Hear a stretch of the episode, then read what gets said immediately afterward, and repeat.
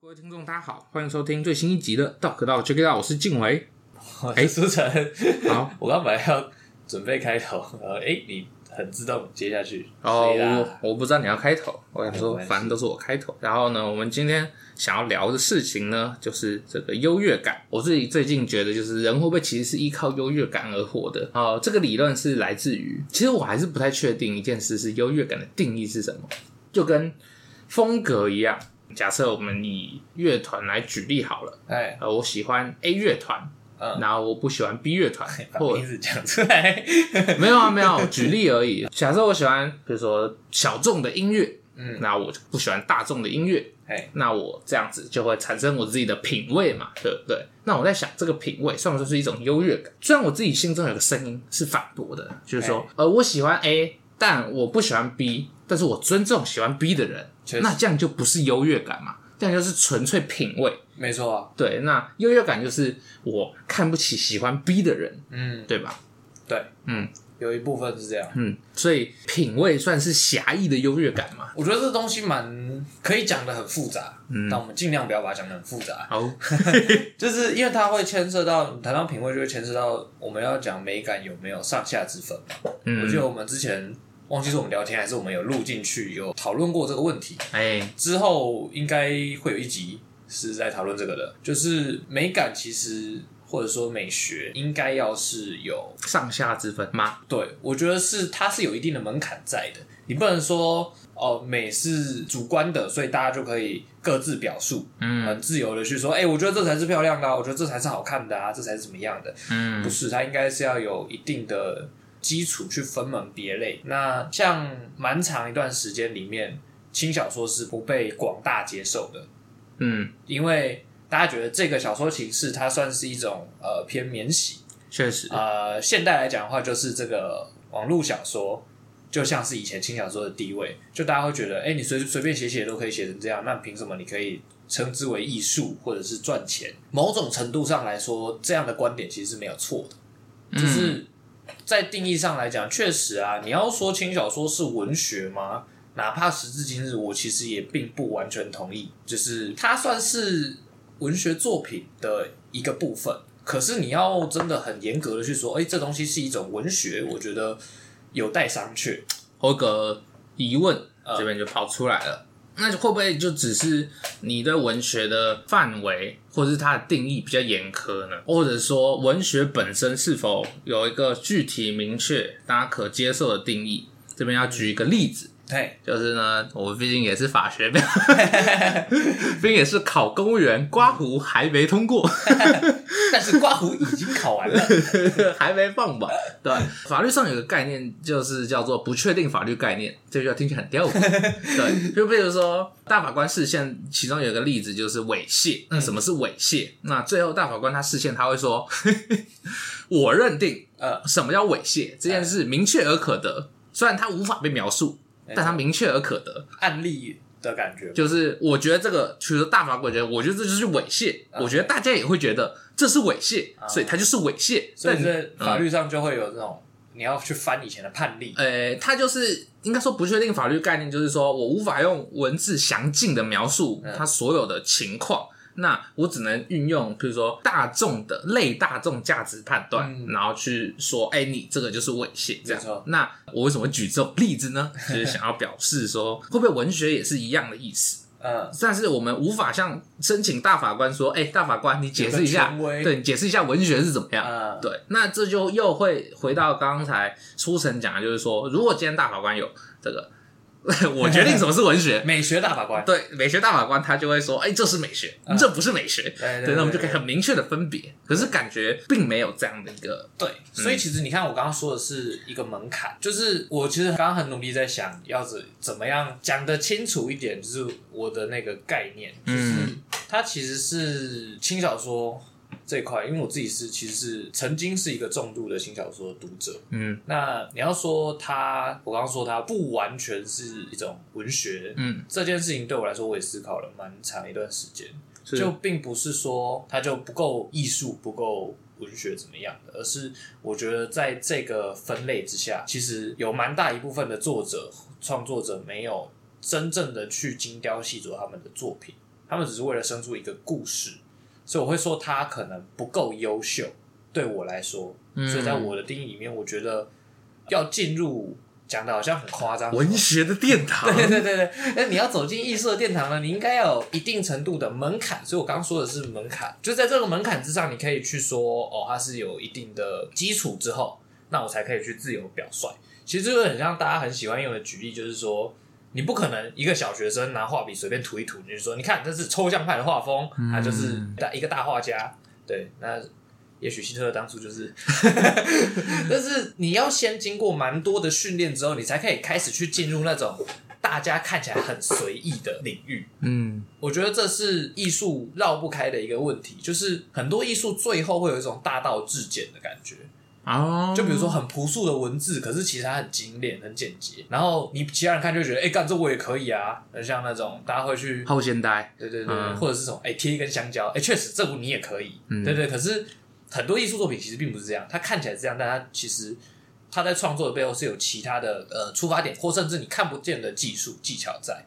那你必须要先经过前面一段时间的训练之后，你才可以成为那样子的艺术家，而不是说，哎、我一开始我就直接先学这个抽象派画风，不行吗？没有不行，可是那表示你要非常非常有天分，而且你也要在这上面下很多苦功，而不是说我随便涂一涂，随便写一写就可以。你说有点像是返璞归真这样。对，可是我觉得很难去检验呢。 就是假设有两个，一个是我随便涂的，那一个是大艺术家的，确实放在眼前，嗯一模一样，你要怎么分 辨？难分辨我这个是有艺术底蕴 的呢。这个我没办 哇法再演，这 一幅这幅画看起来就像是充满底蕴，你看起来就是小学生， 就答案出来认错，完蛋！直接踢出这个，你才是不属于这个艺术殿我堂的。剥夺你的博士学 位，不是，笑 死！凭什么？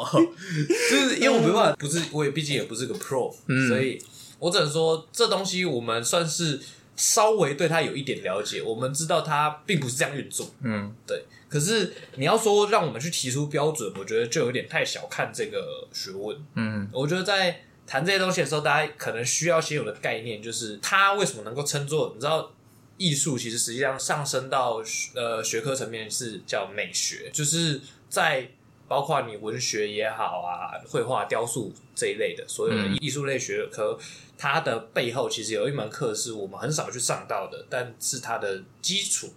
嗯，就是美学。是你要学会鉴赏，包括鉴赏别人的作品、鉴赏自己的作品，你才能把关自己的东西嘛。美学它能称之为学，其实就是一个对它的一个肯定，然嗯后对这个肯定赋予尊重。并不是说，哎、过去几百年、几千年的人都是白痴，他们都觉得这东西很重要，但其实一点都不重要。嗯你不能带着这样的心态去看它，这样你就不会把他的东西读进去、看进去或听进去。我想要回过来讲一个我们最一开始的问题，没错我觉得有点小小扯远， 小小扯远。对，那但为什么我会一开始会提到？其实我就是在想说，我们为什么会有这种喜欢 A 乐团，然后不喜欢 B 乐团，然后会觉得喜欢 B 乐团这个人很没有品味吗？就是我觉得相对就是没有品味，但什么是没有品味，或者是说大众品味就是没有品味嘛？就是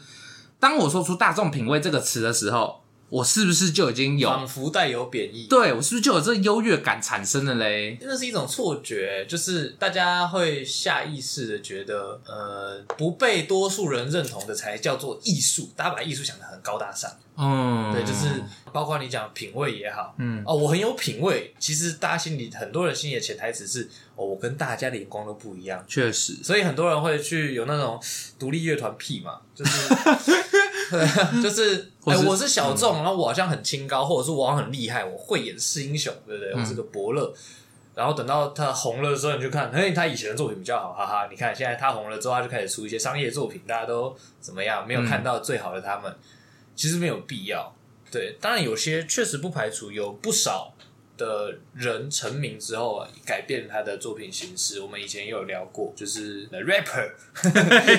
红了之后开始出一些垃圾，不嗯排除有这种可能性在。但是那是你实际上去客观的去看他的作品之后，你会发现，哎、他可能少了一些以前的味道。比如说，他以前很喜欢写一些沉重的题材，哎， 他之后不去写那些，他只写呃我很有钱之类的、这种东西。那确实你就可以看出他作品深度的差距，因为一个是单纯的在讲一件事情，嗯一个是在分析事情，嗯那确实深度上就有不同。你可以说，哎、我觉得以前的深度比较好，这种评论我觉得是 OK 的。可是当他真只是单纯的一直在做音乐，可是你因为哎、更多人喜欢他了，然后他的东西一出来就被很多人欢迎，就说你看他朝着市场在创作，我觉得这很像是一件事情，就是你原本手上有一个娃娃，嗯，忽然有人把你喜欢的娃娃抢走了，然后大家都说哇，这娃娃好棒，我也要一只，啊对不对？你专属的娃娃好像不见了，哎你有种剥夺感。没错，对，可是这剥夺感很奇怪，就是也不是很奇怪，就是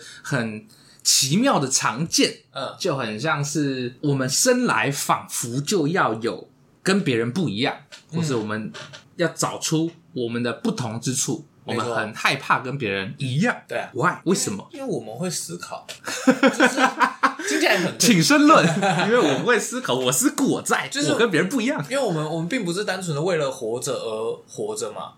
就是嗯，我们其实是我们在活着的同时，我们脑袋一直在跑，一直在想不同的事情。是，对，那你在脑袋运转的过程当中，最常会注意到的就是你的脑袋常会不自觉的去接触到一件事情，就是为什么我要想这些东西？哦，这么后色，就是你有时候会需要赋予自己一个怎么讲使命吗？因为其他的动物很简单啊，它就只是为了活着嘛，嗯所以它张开眼就是找吃的，啊，啊找完吃的就是去睡觉，这样、嗯找一个安全的地方睡觉，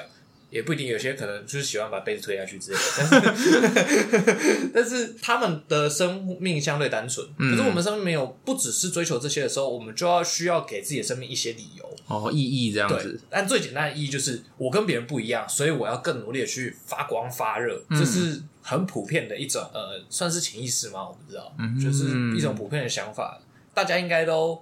经历过那个时期，就是觉得我就是这个世界上最特别的，我就是嗯 the chosen one。对不对？我打开我家的衣柜就可以走进 那个 魔法世界，魔法世界来到纳尼亚，或者是什么十十三岁的时候就会有猫头鹰飞到我家来之类的。嗯，这些东西它为什么迷人，就是因为它去满足了你的想象，对你，你它会让你相信，哎，我也许是不一样的，我是这个世界上很特别、很特别的一个人，并不是说哦每个人的基因序列都不一样，所以我们不一样这种干话，不是，是你真正意义上，哎，大家好像都一样，但是我不一样，可是有些人会觉得我们害怕跟别人一样，那有些又害怕跟别人不一样。那我们到底是害怕跟别人一样，还是害怕跟别人不一会样啊？害怕跟别人不一样，那些人其实他也是希望自己是特别的，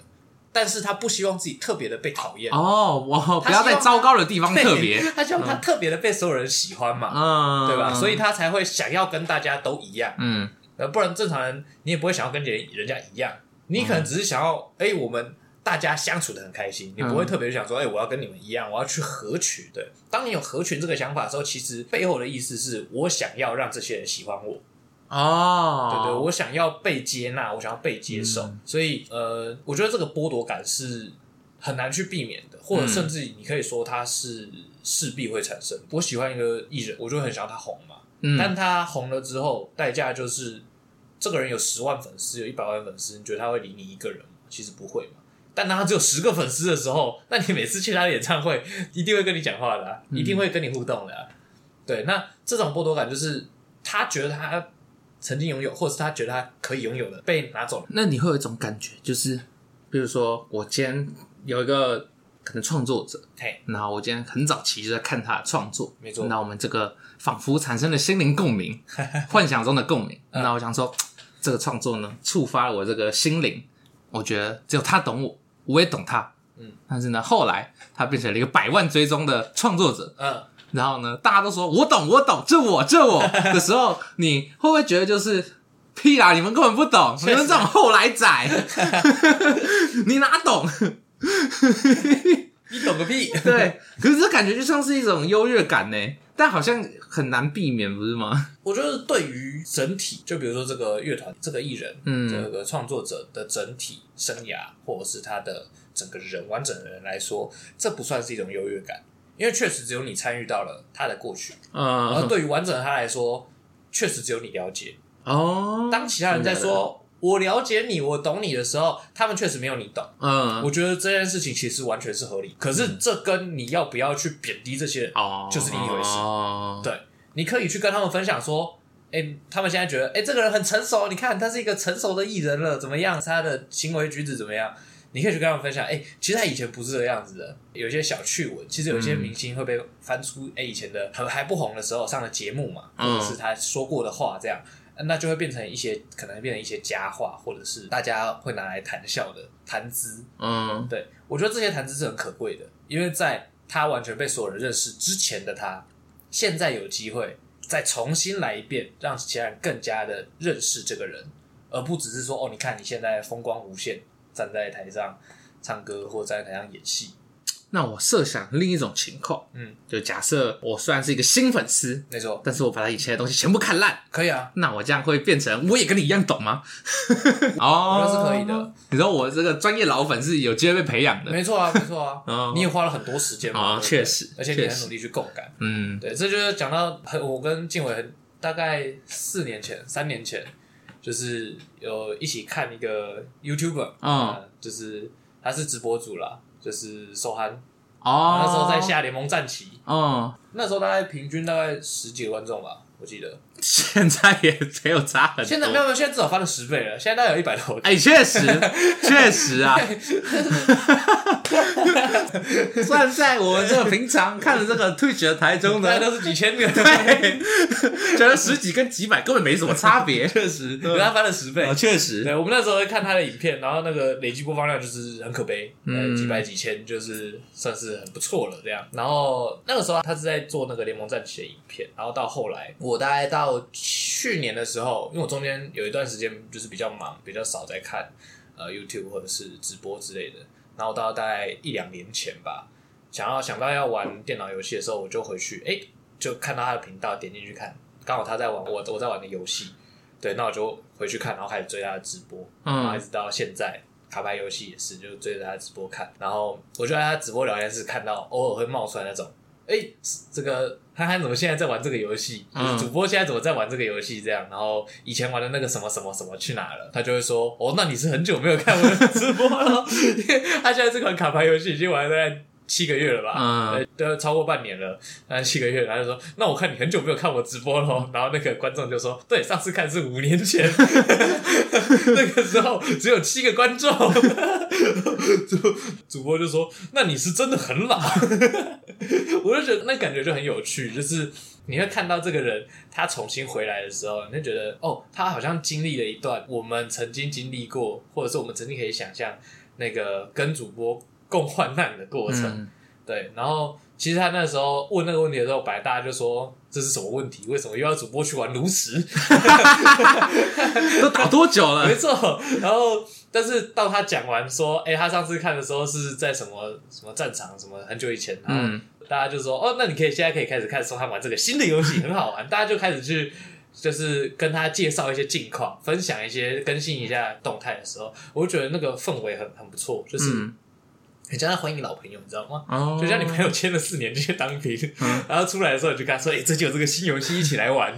那种感觉，就是我觉得这才是共同去在一个社群，或者是共同去喜欢一个人啊的时候。就是你们都是某个创作者的粉丝，对啊你们不应该彼此讨 厌。你们应该是喜欢一样东西，你们应该是好朋友，对不对？确实对 吧，你们应该不应该仇视彼此啊？怎么会在这个同一个粉丝群体拉对立呢？ 超级白痴，嗯，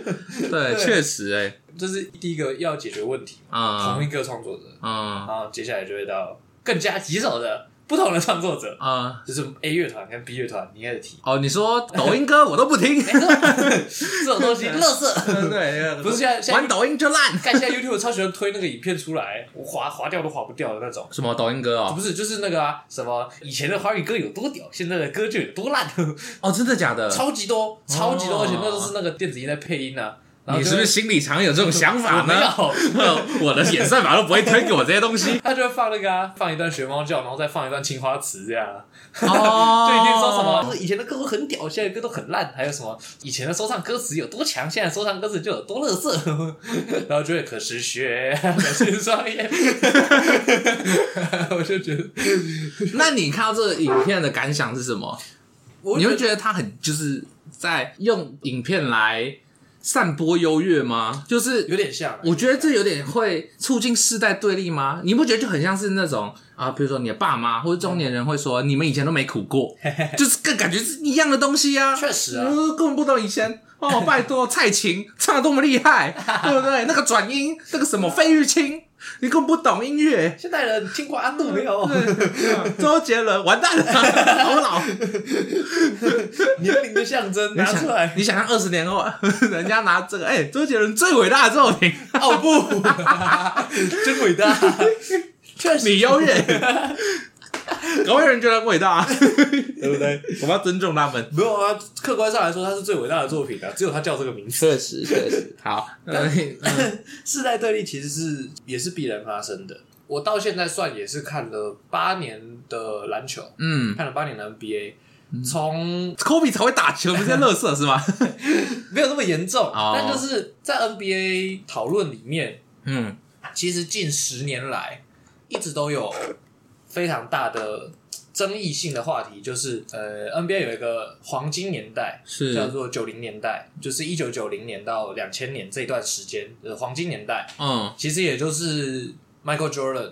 哦，就是付出主要打的那一段时间，他的六连冠就是这时候拿的。啊，对，然后所谓的四大中锋也是在这个时候出现。啊，对，那包括现在很多看球的人，其实都是从那个时候开始看的，看到现在吗？看到现在，哦就是那种很坚持、很坚持，真的很热衷在篮球、很热衷在 NBA 这一块的人。对，那这些人就会特别的怎么讲带刺吗？你说他就想会要觉得重建以前的辉煌，但他就会觉得现在的这些年轻人没有看过真正好看 hashtag 真正好看的篮球。嗯，对，因为其实 NBA 改制之后，他们为了比赛的观赏性，所以把呃比赛节奏拉得比较快，然后确实也去追求这个球赛的流畅性，所以把很多一起以前的一些肢体碰撞的那种球场上的对话，呃，算是从球场上拿掉。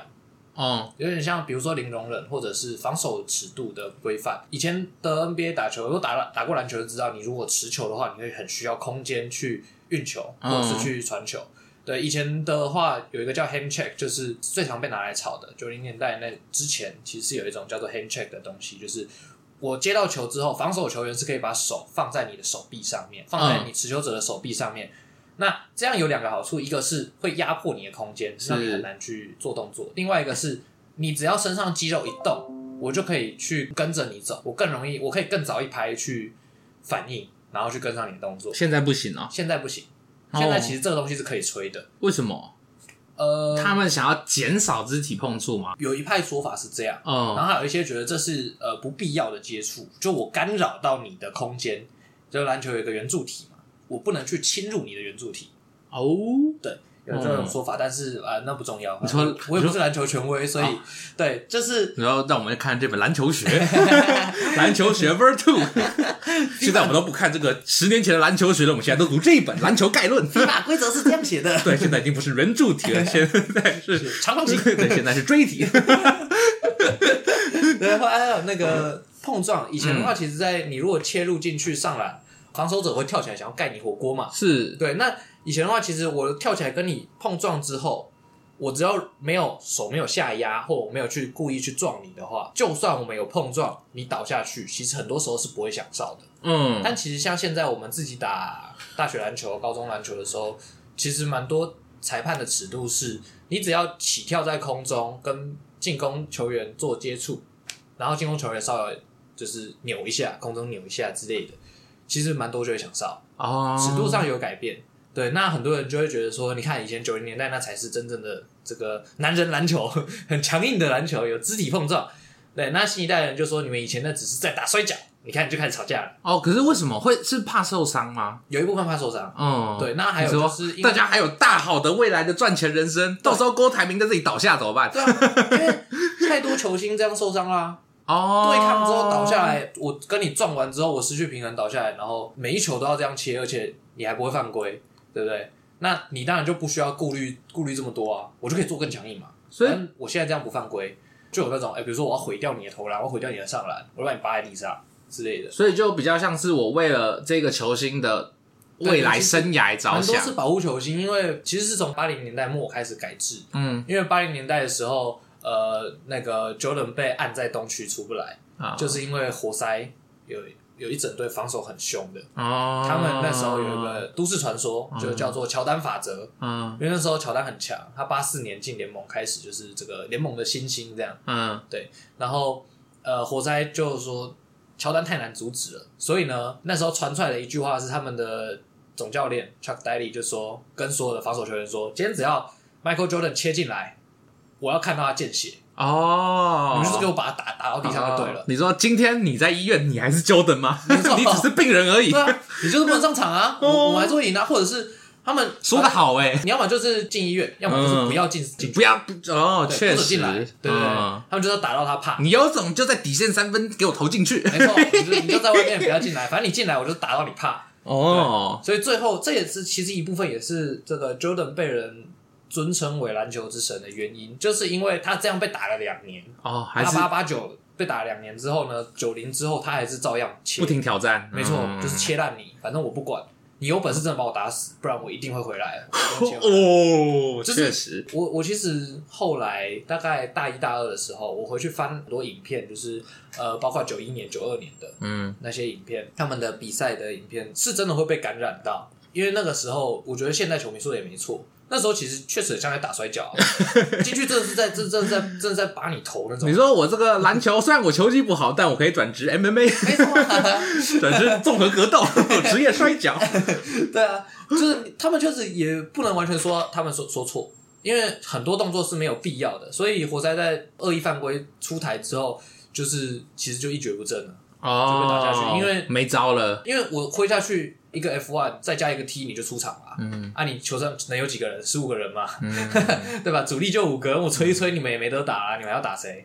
所以他们就慢慢算是被时代淘汰嘛。是，对，那我觉得，哎、这样的改制就是很合理的啊，因为确实像现代球迷说的，打球嘛，不是打人。确实，可是其实老派球迷说的也没有错，因为那个时代还是有很多，虽然说你说他的防守很强硬，可是他并不是脏，并不是要弄伤你，而是就像我们学长都会练习的时候都会，你在防守的时候进去是你的家，你不能让别人进你的家，一定是努力的挡住他，努力的去封阻他的路线嘛。对不对？我有在想一件事情，你家很多人，不，他是我的客人呢。 啊请进。对啊，确实，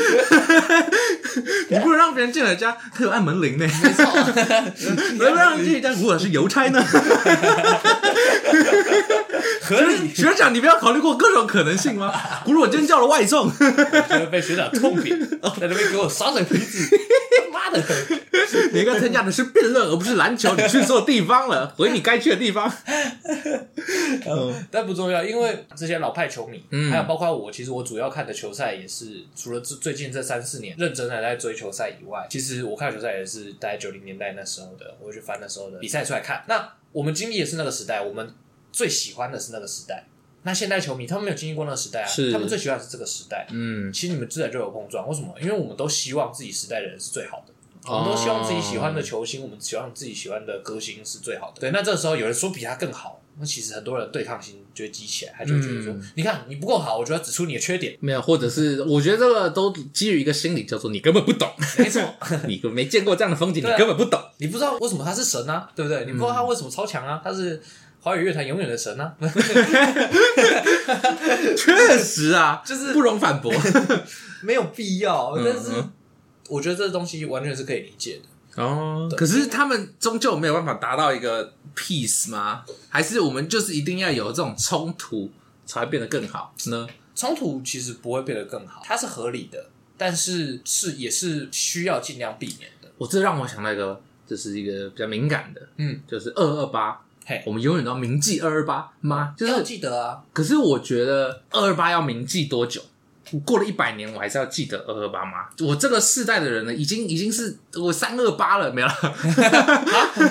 哎哎，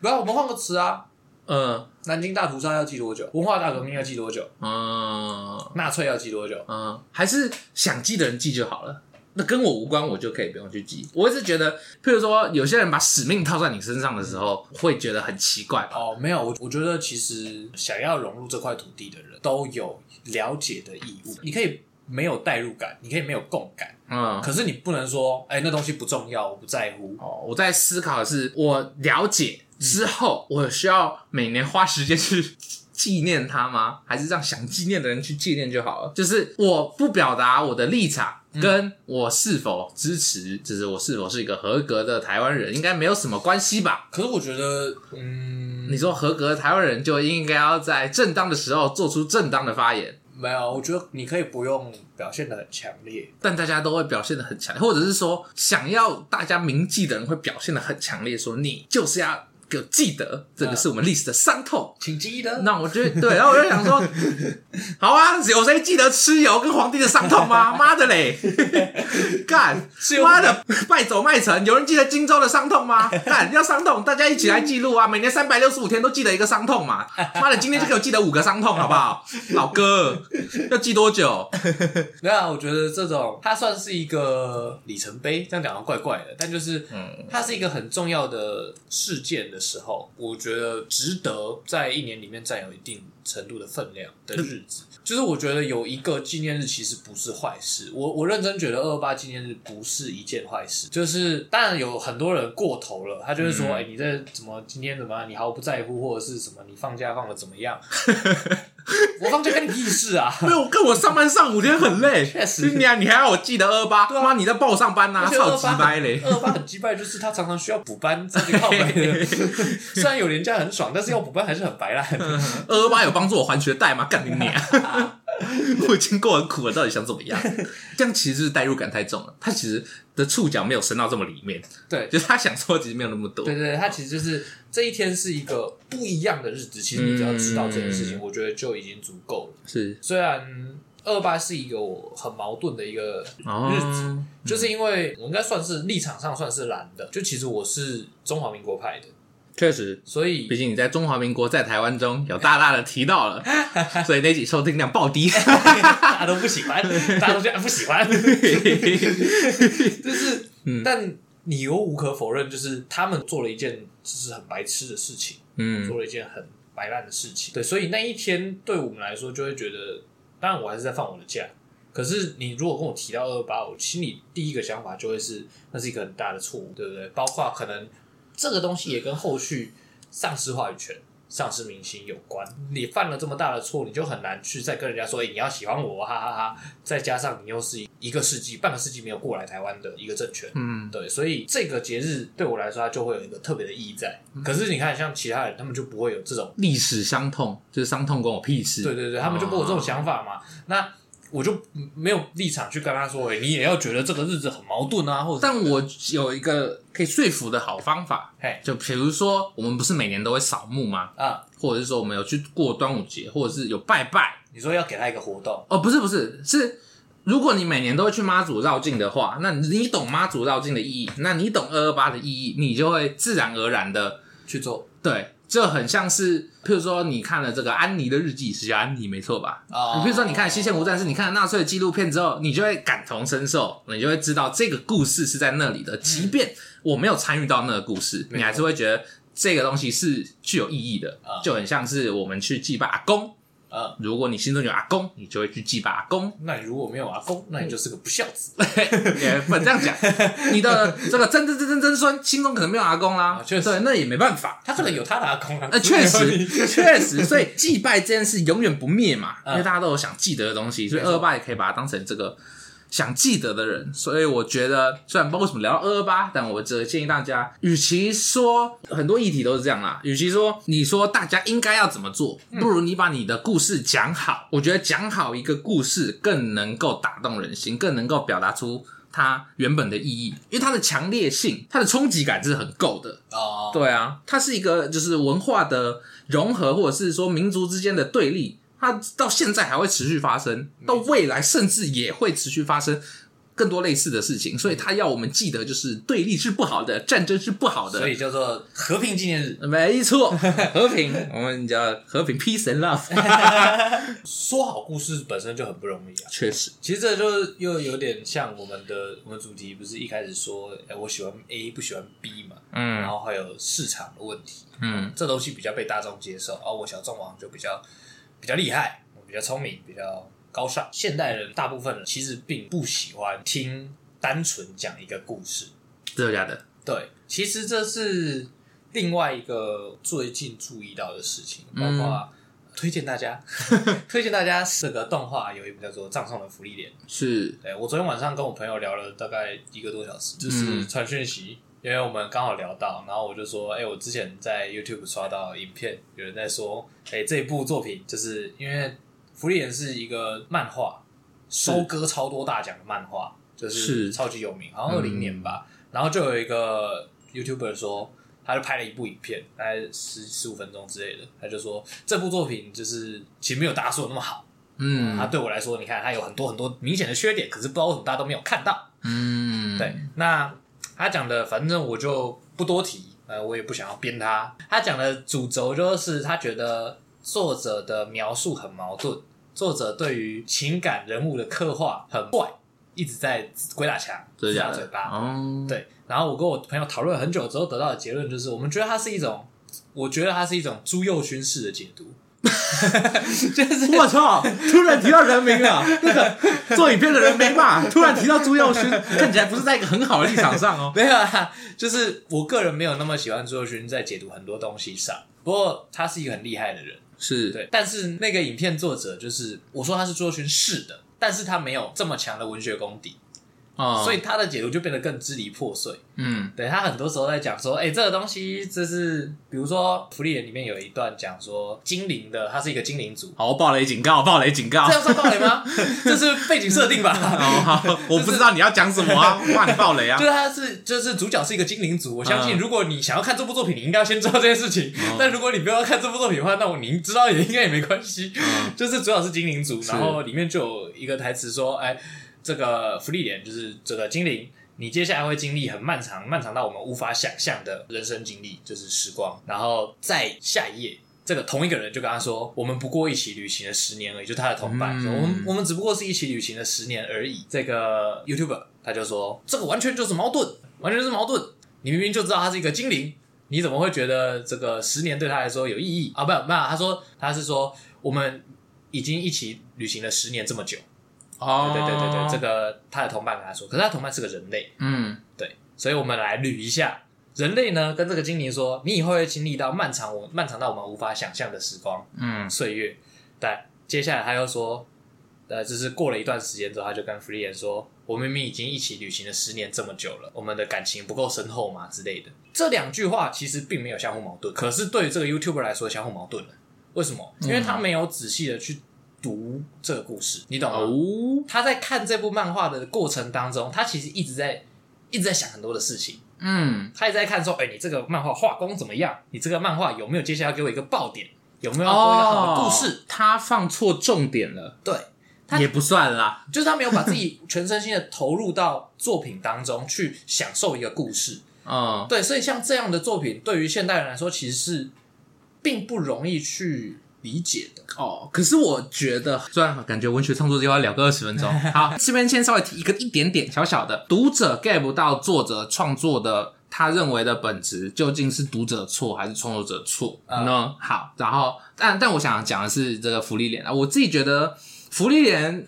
可以带给人很大的共鸣的主要点是在于，我认为我的视角看起来会觉得很像是生者对逝者的讨论，就是因为福利人是一个这个精灵嘛，他可以活很久，他就很像是送行者，他一直在送走，一直在送走，很像是我们如果是由我的视角的话，我可能在送走我的阿公阿妈，嗯，我要怎么在送走他们的过程中去理解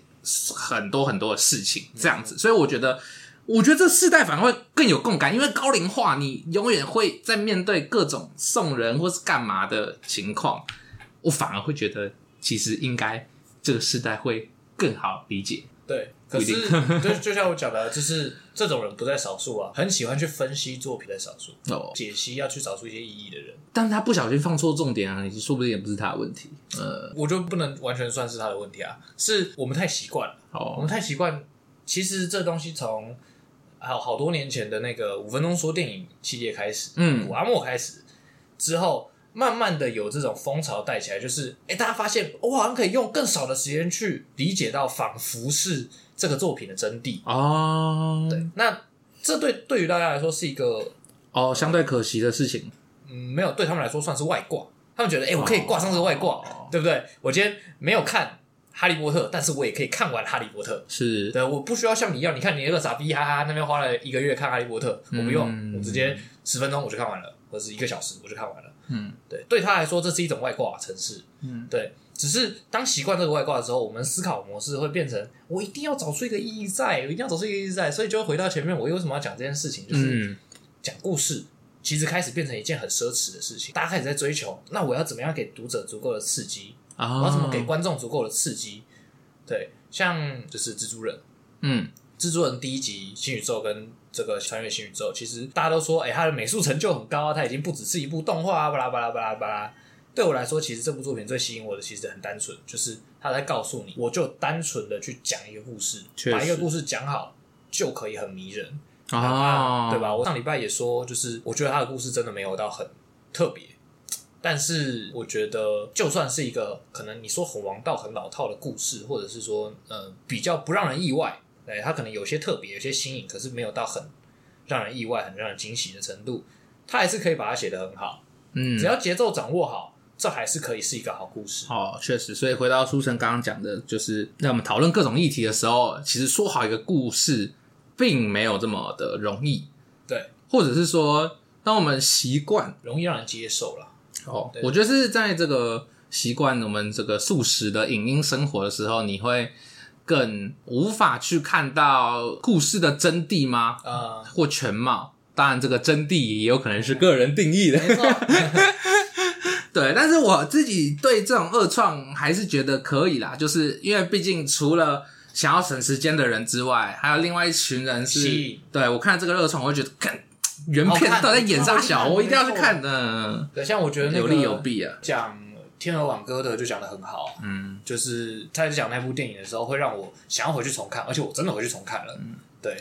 就是我觉得有没有投入心思还是差蛮多的。好，对，那呃，我就最后回归到我们扯了很多 的。预言虽然我最后呢，对， 虽然我最后在这 个我这个记事本上面写的其实是，哎，人是不是要依靠优越感而活呢？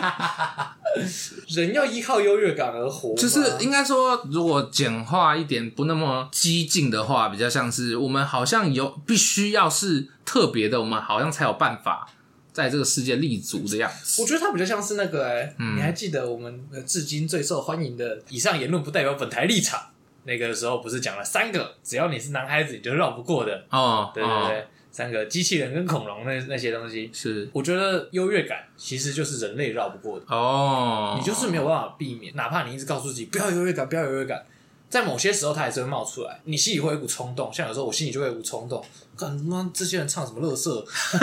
那个谁才是最屌的，那个谁才是唱最好的，对不对？嗯那么、那个巅峰对决大家开唱的时候，虽然我都觉得哦好好听，好屌，好听，可是我心里就会觉得，看 Johnny J 唱的比你们好啊，嗯 你们这些乐色写的都是什么东西，会有这种忍不住会有这种概念跑出来。是就算你把它按下去，可是其实你也没有逃过、啊。是对啊。那我想最问最后一题，那 OK 假设我们遇到这种优越感升起来的时候，我们要怎么自处呢？还是我们要意识到说，哦，我有优越感，所以我不要，还是就是管他了，我就是优越，怎么样？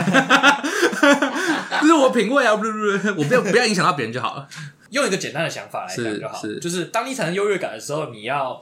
多去想一件事情，就是你要去跟其他人讲的时候，这个人他也有相对应的优越感， 对不哦对？，你在这个详细说明一下。就比如说，假设我觉得张雨生最屌，啊哈，只要你是个黄种人歌手，你就没有张雨生强，对不 对？假设啦，嗯假设我这样想，然后我这样想的时候，我可能假设今天我要跟别人聊天，我突然想要讲出这句话，我要跟静伟讲出这句话，嗯，这时候呢，心里想一下，静伟可能心里觉得没有啊，张惠妹才是最屌的，所以张惠妹是他师徒弟，不一定啊不行。呃，管你的，我就觉得张惠妹最屌 啊，然后可能？静伟觉得动力火车才是最屌的，哦，对好，不对？那这个时候呢，我心里就想一下，也许静伟心里有这个优越感，嗯他没有讲出来，嗯，他尊重我了，哦我也尊重他。好，我们不要把这些事情讲，或者是我换个方式讲，不要去刺痛他。哦，哎、我觉得张雨生真的很厉害、哎，而不是张雨生超屌的，他都比所有人都屌。张雨生很厉害，他的歌我好喜欢，对不对？换个方式讲，或者是仔细的去讲，哦我喜欢他什么？我喜欢张雨生的歌里面具有的含义吗？还是喜欢他写曲的方式，喜欢他写词的方式，喜欢他的声音，喜欢他的高音，对不对？那也许对方就可以从你的话里面去截取。哎、我也喜欢他的高音，哎、嗯嗯我还喜欢另外一个人的高音，我觉得也很好听。好，哦这个时候你们就可以正常的对话，而不是互相攻击。确实啊，好所以结论就是在虽然我们没有办法抑制心中的优越感，像猛兽一样跑出来，但是我们可以选择不要让自己的优越感跑出去刺痛人。确实，对对对，就是尊重的表现。没错， OK，这集非常的正向。我们这集就到这边，大家可以追踪我们的 IG Talk and Talk T L K 底线 C A N 底线 T A L K，然后或者是在这个 Apple Podcast 或 Spotify 给我们这个评论留或者留下你的想法这样子。对，然后我是静伟，舒晨，好，那我们下集再见，拜拜。谢谢大家。